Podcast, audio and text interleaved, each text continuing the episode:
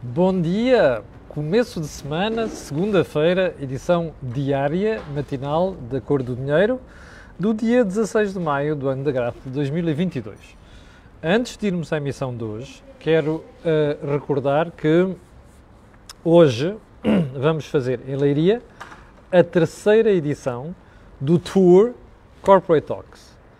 Uh, eu, o Fernando Amaral, pela Sandy Jalidata, o o Novo Banco, a Fidelidade e a Visão, respectivamente com os stakeholders locais, desde uh, o Politécnico de Leiria até o Nerley, vamos conversar sobre literacia financeira nas empresas, nomeadamente.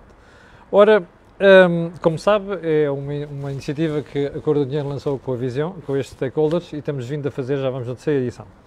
Bom, quero lembrar também que amanhã, esta semana, portanto, nós vamos ter, como habitualmente, o Think Tank amanhã às 18 horas. Também quero dizer que aquele programa que eu estive, estava a preparar, a analisar números com o Jorge Marrão, porque fazemos um programa aqui sobre inflação, vai transitar, aliás, já transitou de sexta-feira para hoje, não vai ser hoje, e eu vou dizer porquê. Eu amanhã vou para fora, amanhã à noite, e portanto, com muita probabilidade, onde vou chegar, vou chegar tarde de manhã. E como eu não quero que um, uh, o, o, os espectadores fiquem à espera para além das 8 horas, como, como fazemos todos os dias hoje, uh, aliás, como fazemos todos os dias o programa, este programa sobre a inflação vai entrar exatamente na quarta-feira de manhã. Promete, fique para ver, como já percebeu, é à base de laranjas e tangerinas, não é? Porque uh, os royalties são aqui da cor do dinheiro, não são do, do Mário Nogueira. Bom, antes de irmos ao programa de hoje, também quero lembrar que este canal tem uma parceria com o Prozis, o que significa que se você desse lado for lá ao site fazer compras, e há lá coisas interessantíssimas para comprar, pode lá dar um saltinho, uh, e se na saída escrever no cupom promocional Camilo, tem um desconto de 10%. Fora aquelas são as promoções semanais que nós divulgamos aqui e daqui a pouco já vou divulgar desta semana. Não lhe vou falar de agenda da próxima semana quando eu voltar de fora, uh, porque você depois vai ver, vai ser uma semana muito preenchida e vamos estar inclusive no Invest Braga, Invest Braga, no dia 27. E ainda vai haver mais coisas que iremos falar em breve, ok? Bom, vamos lá então um, ao programa de hoje. Período antes da ordem do dia, é mesmo isso. Vamos começar por onde? Uh, vamos começar pela União Europeia. Como sabe, hoje discute-se mais uma etapa de perceber se a União Europeia avança com o sexto pacote de sanções à Rússia. O acordo na União Europeia não está fácil. E não está fácil porque, como você sabe, há vários países capitaneados pela Hungria que não querem perder, não querem avançar já para a questão do embargo à energia, porque têm uma ligação privilegiada com a Rússia, nomeadamente o tipo de refinarias que têm muito virada para aquilo. Sabe o que é que isto quer dizer? É tudo uma questão de dinheiro. Percebe? Andei eu a dizer aqui nas últimas duas semanas, eu acho que a Hungria vai acabar por ceder nisto, mas há um argumento poderoso. Aliás, é o El País de hoje que diz que, cá embaixo, na primeira página, eu até acho que tenho aqui a primeira página do El País, deixa-me lá ver. Uh, o El País ou El Mundo, já não me lembro qual deles é que é. Um, ehm, eu acho que é o El País. Diz que a União Europeia ofereceu-se para pagar o gasoduto que vai levar energia à Hungria e, portanto, deixar de ficar dependente do gás russo. Como vê, tudo na vida tem um preço, não é? O preço da Hungria era isto. Há de haver mais umas coisitas, mas basicamente isto. Com com a vantagem disto também poder beneficiar a Eslováquia e também a Bulgária, que estão muito dependentes daquilo que é a energia russa. Dinheiro, também, você pode ter a certeza que vai ser aquilo que a Turquia vai pedir. A Turquia está a fazer-se de cara para deixar entrar a Finlândia e a Suécia. Eu confesso que não esperava na minha vida ver países neutrais como a Finlândia e a Suécia entrarem para a NATO. Portanto, nós só podemos bater palmas ao Sr. Putin. Porque o Sr. Putin conseguiu transformar uh, aquilo que era dois países neutrais como fortes candidatos à NATO com uma fronteira de 1.300 km agora comum. Já agora a Rússia queixa-se muito da fronteira que vai passar a ter com países da NATO. Então, mas não tem uma fronteira com a Turquia. É que a Turquia está desde 1952 na, na NATO. Portanto, isto foi o grande ganho do Sr. Putin. Se aquela moto lá em Moscovo não, não, servir para, se isto não servir para um dia para o porem à, à sombra, não sei o que é que há de servir. Bom, ponto seguinte. Alimentação. A coisa está a ficar feia na semana passada percebi, sobretudo sexta-feira, que havia uma série de países que começavam a proibir a exportação de certos produtos, nomeadamente a Índia, com a questão do trigo. E ainda na sexta-feira ficámos a saber que em França, que é um dos grandes produtores de trigo também, e que não tem, obviamente, o peso da Ucrânia, e face àquilo que é o aumento do preço do, dos, do, dos cereais, a França estava a surgir um bocadinho como espécie de país reserva. Qual é o problema que aconteceu, entretanto? É que a França está com mau tempo. Não choveu, e, entretanto, a colheita atrasou-se e provavelmente uma parte das colheitas, dizem os franceses, vai se perder. Portanto, também da França não vamos ter alívio para a questão da alimentação. O drama disto tudo é que uh, o conjunto de países que já decretou embargos à saída de produtos, uh, até a Argentina, que eu nunca pensei, que precisa dramaticamente de divisas, um, ehm, tem peso e peso significativo em certas áreas de alimentação e bebidas. Porquê é que eu estou com esta história aqui? Não é para lhe dar, dizer que, eh, temos de estar atentos a este e aquilo, não é isso. É que o que isto vai provocar é uma subida ainda maior do preço dos alimentos. E, portanto, o que você pode esperar nos próximos tempos não é um alívio no setor de alimentação. Como sabe, é daqueles que têm mais peso para o cálculo do IPC geral. Uh, se nós fizermos uma conta, percebemos que há mais de uma vintena de produtos cujos preços já subiu mais de 20% em geral na União Europeia. Portanto, isto diz-lhe bem aquilo que vai ser o peso que estas atitudes e que estas decisões têm no comportamento dos preços. Uh, último ponto, porque o senhor uh, Artur Silva, meu espectador, anda-me a chatear aqui há dias, chatear entre aspas, diz assim, você ficou de falar do protesto do Presidente da República por causa de uma coisa que saiu na cor do dinheiro. E é verdade, não quero dar detalhes, nunca dou, conversas tenho com políticos, muito menos com o Presidente da República, o Presidente da República ficou desagradado com as críticas que eu fiz ao facto do Presidente assistir passivamente a esta surra que António Costa e o Governo dá sistematicamente nas empresas. E o Sr. Presidente da República fez-me ver que tem sido um defensor das empresas, até me deu o exemplo da Galp. Eu acho que ele não percebeu bem a questão e eu expliquei-lhe. Eh, obviamente tenho muito respeito pelo Sr. Presidente da República, não posso deixar de criticar quando acho que tenho que criticar. E a questão é esta: a questão não é defender as gasolineiras aqui as gasolineiras ali. O que eu acho que a atitude que o Presidente da República deve ter é esta: nenhum país desenvolvido tem governos a surrar sistematicamente empresas. Tem sindicatos a surrar empresas, não tem governos. E eu acho que isto é que o Sr. Presidente da República devia dizer e devia ter a coragem de dizer isto publicamente. No caso concreto, que ainda é mais grave, é que não é só o governo em geral, é o primeiro-ministro. E esta surra não tem a ver com alijar responsabilidades apenas, tem a ver com ameaçar empresas, como você vai ver a seguir e que vai ver também que não, não, não correu nada bem ao governo. Bom, vamos aos assuntos principais de hoje. Um deles vem de sexta-feira, que é a morte de João Render. E vamos ter que tratar aqui. Eu conheci João Render praticamente desde a altura em que era estagiário. Uh, Dava-me com ele, aliás, tratávamos por tu. Uh, e nunca gostei da, da forma de trabalhar de, de João Rendeiro.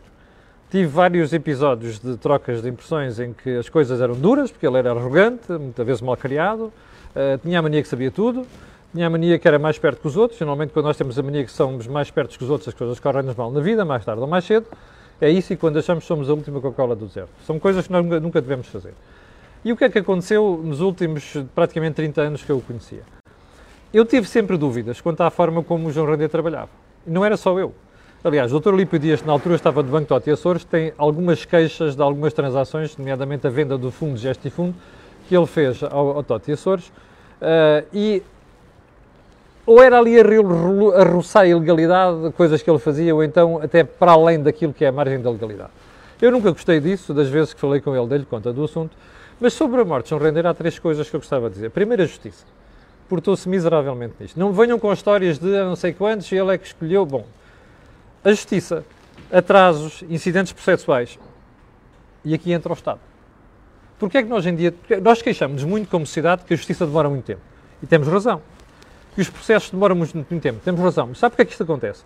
Porque as grandes alterações legislativas dos processos penais nos últimos 20 anos foram no sentido de dar mais proteção aos arguídos.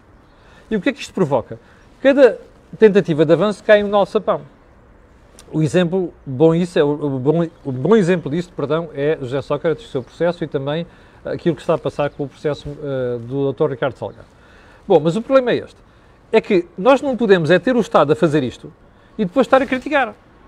Porque é óbvio que temos razão nisto, mas o problema é que o Estado é que faz aquela brincadeira. Portanto, as alterações legislativas são da responsabilidade do Estado, dos partidos. Portanto, é bom que a gente decida. A gente quer o quê? Quer dar todas as garantias aos arguídos, de maneira que eles possam regatear, atrasar, demorar isto tudo, ao ponto de às vezes as pessoas morrerem sem os processos estarem concluídos? Se é isso, muito bem, deixa estar como está. Não podemos a criticar. Agora, neste caso concreto, eu critico porque realmente a Justiça deixou passar, inclusive na questão da fuga de João Render para o estrangeiro. Segundo ponto, para mim é crucial. Não entendo como é que o Banco de Portugal, e não me venham com histórias, houve aí uma série de pessoas que já me disseram, por causa de coisas que comentei na CMTV na sexta-feira, ah, o Banco de Portugal não tinha tutela sobre o, sobre o Banco Privado Português. Tinha, tinha. Tinha sim, senhor. Não era apenas a CMVM, dependia dos produtos. O Banco de Portugal tinha responsabilidade de supervisão sobre o, sobre o BPP. Bom, qual é o ponto aqui?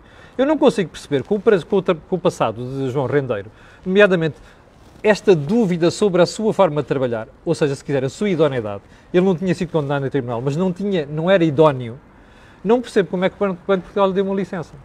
E não percebo como é que o Banco de Portugal, no processo de supervisão, passou ao lado de tudo aquilo que for ilegal e até criminoso que fez no BPP. Portanto, é a segunda crítica. Mas há mais. Acionistas.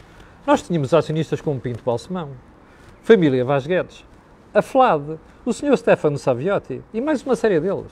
Então a malta confiou cegamente em rendeiro e não fiscalizou aquilo, não fez aquilo que é a função do acionista, que é fiscalizar aquilo que é a atuação de um CEO de um banco, que ainda para mais tinha uma participação significativa. Eu não consigo perceber isto. Assim como não consigo perceber que o Banco de Portugal se tenha descuidado, como já expliquei há bocadinho, durante uma série de, de, anos na questão da fiscalização. Porque ali houve crime, houve burla, houve falsidade e falsificação informática, houve tudo.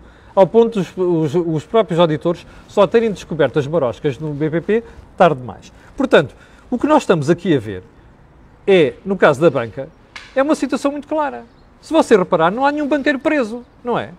A história do BPN, por exemplo, já falei aqui várias vezes sobre isto. Oliveira Costa foi preso, depois foi para casa, porque estava doente, e morreu em casa, não é? Ricardo Salgado, o processo continua a arrastar-se por aí, se calhar o que vai acontecer um dia, o Dr. Ricardo Salgado morre, morre, ou então fica mesmo demente, não é? Senil, e já não podes responder por aquilo, antes do processo estar concluído. Bom, João Rendeiro foi o único, a exceção. Qual é que foi o problema? João Rendeiro pirou-se. E agora matou-se, ao, que ao que tudo indica. Portanto, a questão que nós podemos colocar é, então, mas espera aí, continuamos sem aquela ideia de que há branqueiros presos. Porque não há, fazem tudo o que querem, inclusive é crimes, e depois ninguém vai preso. Bom, qual é a responsabilidade disto tudo? Bom, se você reparar, olhar para os últimos 20 anos ou 30, isto foi uma promiscuidade total entre o Estado e os bancos entre o Estado e acionistas de bancos, entre o Estado e acionistas de algumas empresas, nomeadamente bancos. Ora, é bom que no momento em que nós criticamos João Rendeiro, Ricardo Salgado e outros, a gente não se esqueça disso, porque esta, este modelo de negócio que o Estado criou com certas empresas, sobretudo durante o consulado de José Sócrates, estão, estão em cima da mesa. E é isto que é bom não esquecer nesta altura. Bom, que é para nós não estarmos sempre com esta conversa de ah, o povo critica que o Estado não entrega, a Justiça não entrega. Mas a verdade é que depois deixamos fazer aquelas alterações todas que permitem isto e mais. Deixamos que mesmo ministros e governos façam esta coisa que é o concubinato vergonhoso, duvidoso inclusive do ponto de vista legal, entre empresas e o Estado. Bom, última palavra para a comunicação social. Nós também não saímos livres disto, nem saímos bem disto, porque João Rendeiro fez o que quis durante muito tempo, a malta não se apercebeu disso, inclusive os jornalistas tiveram uma proximidade tão grande com João Rendeiro que passaram ao lado de qualquer tentativa de descobrir aquilo que não estava correto, aquilo que estava a ser feito de forma ilegal ou até, se quiser, mesmo violando a lei. Bom, assunto arrumado com. Uh, ah, só mais um pormenor. Eu espero bem que o Estado agora consiga ir buscar tudo aquilo que não conseguiu ir buscar nos últimos anos. Porque já reparou, a Justiça deixou fazer dissipação de património, esco esconder riqueza, e eu agora quero ver qual é que vai ser o processo e a dureza dos, dos processos para ir buscar e aclarar o que é que pertence a quem.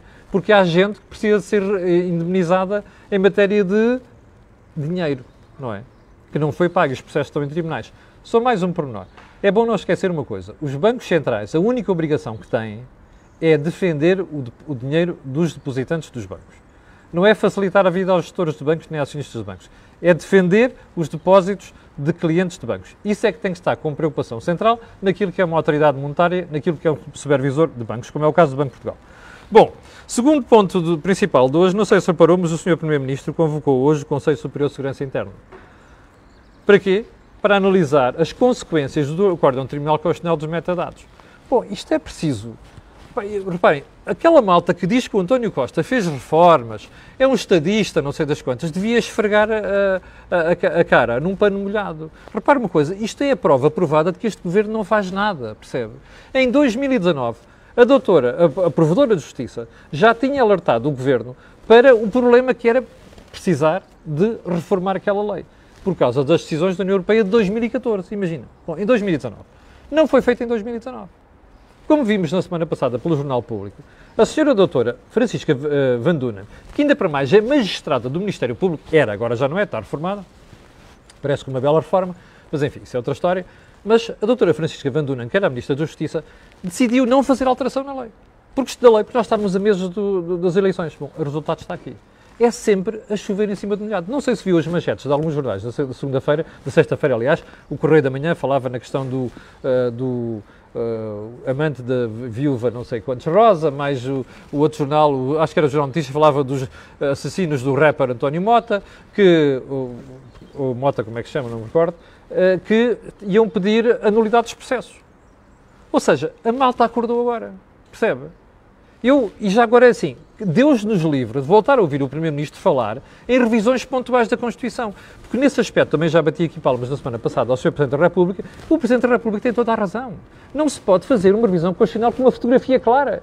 Parece um ato administrativo, percebe? Que é dirigido àquela pessoa, pessoa como se diz em latim, intuito persone, não é? Não pode ser. Bom, vamos então aos temas, uh, aos restantes temas de hoje e vamos começar por aqui. O meu jornal, o Jornal de Negócios, passa publicidade, e a Antena 1 entrevistaram uh, o Dr. Pedro Gaspar, que é inspetor-geral da ASAI, neste fim de semana. Está lá, vai lá ver ao, ao, site do jornal, ou se quiser ao Jornal de Negócios. E o Pedro Gaspar diz coisas muito interessantes. Olha, diz assim: Bom, nós andámos ali a ver e de facto não há assim uma grande notícia de que as empresas não tenham cumprido e por aí adiante. Eu até lhes vou ler o que ele diz. O jornal pergunta assim: a ASAI foi chamada a fazer a monitorização da descida do preço dos combustíveis depois da redução do, ISP. Vão fazer nova inspeção? E olha o que diz o Pedro Gaspar. Não. Fizemos uma primeira monitoração logo 24 horas depois. E uma outra na segunda-feira seguinte, para verificar as variações semanais. Então agora veja.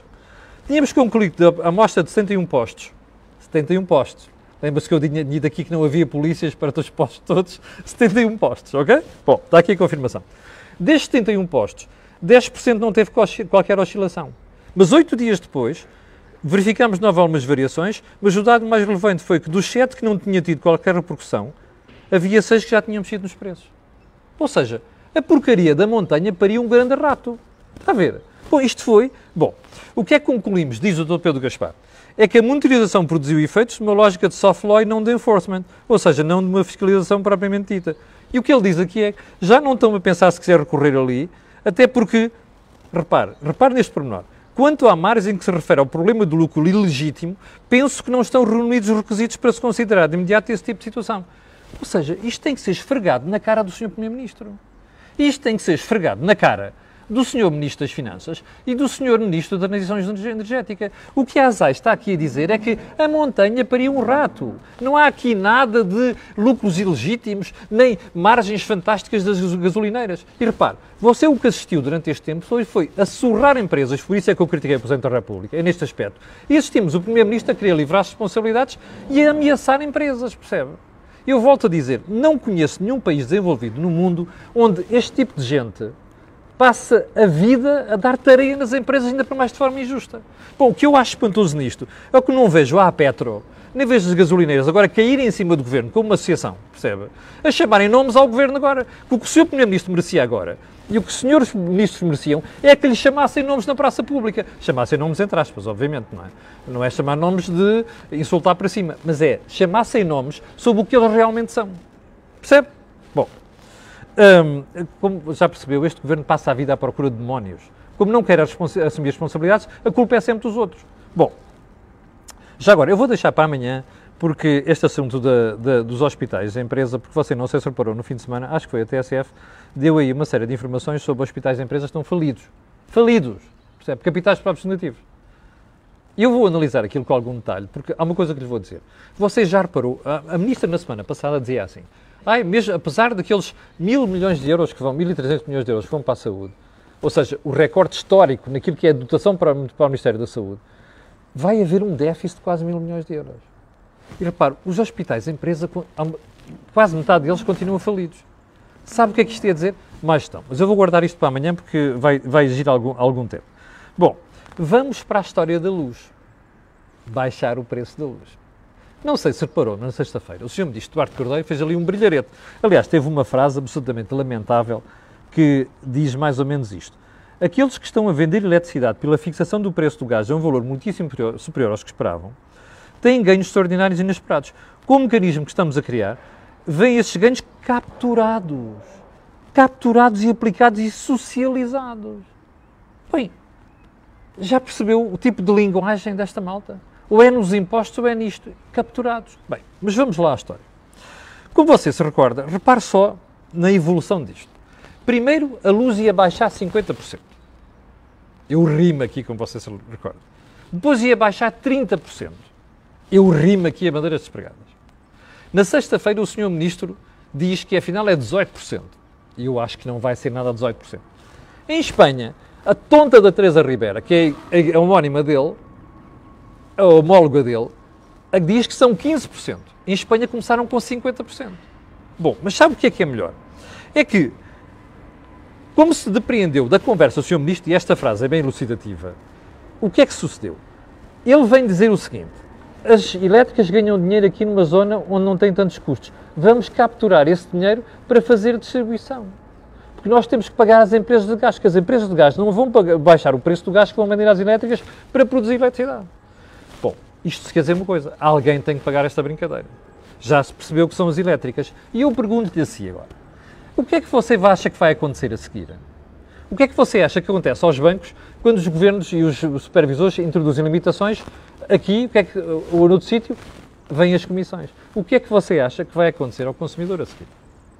Já agora, convido a ver o El Mundo de hoje, o jornal espanhol El Mundo de hoje, porque o Carlos Segovia, que é um dos melhores colunistas que há na Península Ibérica, diz hoje que, afinal, o que vai acontecer é que Espanha vai subsidiar a eletricidade enviada para a França, que vai custar 1.300 milhões de euros, e ainda vai subsidiar a eletricidade de Portugal com cerca de 800 milhões de euros. Está a perceber o que isto quer dizer? Bem, você já viu a atrapalhada que tudo isto está a implicar. Bom, e mais, o governo português diz que vai entrar em vigor. E o governo espanhol também até publicou no, no, no diário, não é da República, é o decreto real em Espanha. Sabe uma coisa? Isto não pode ser aplicado já.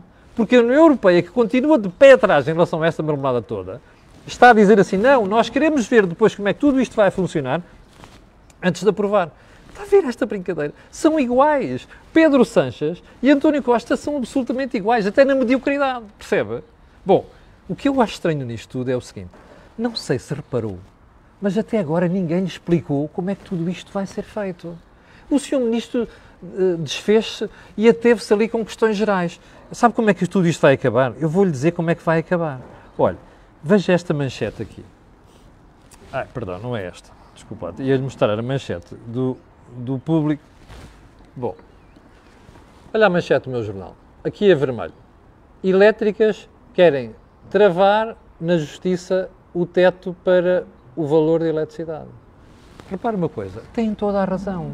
Isto vai correr mal para o governo. Sabe porquê? Olha, agora quem é que aparece nesta lista? EDP, Endesa, Iberdrola e Naturgy.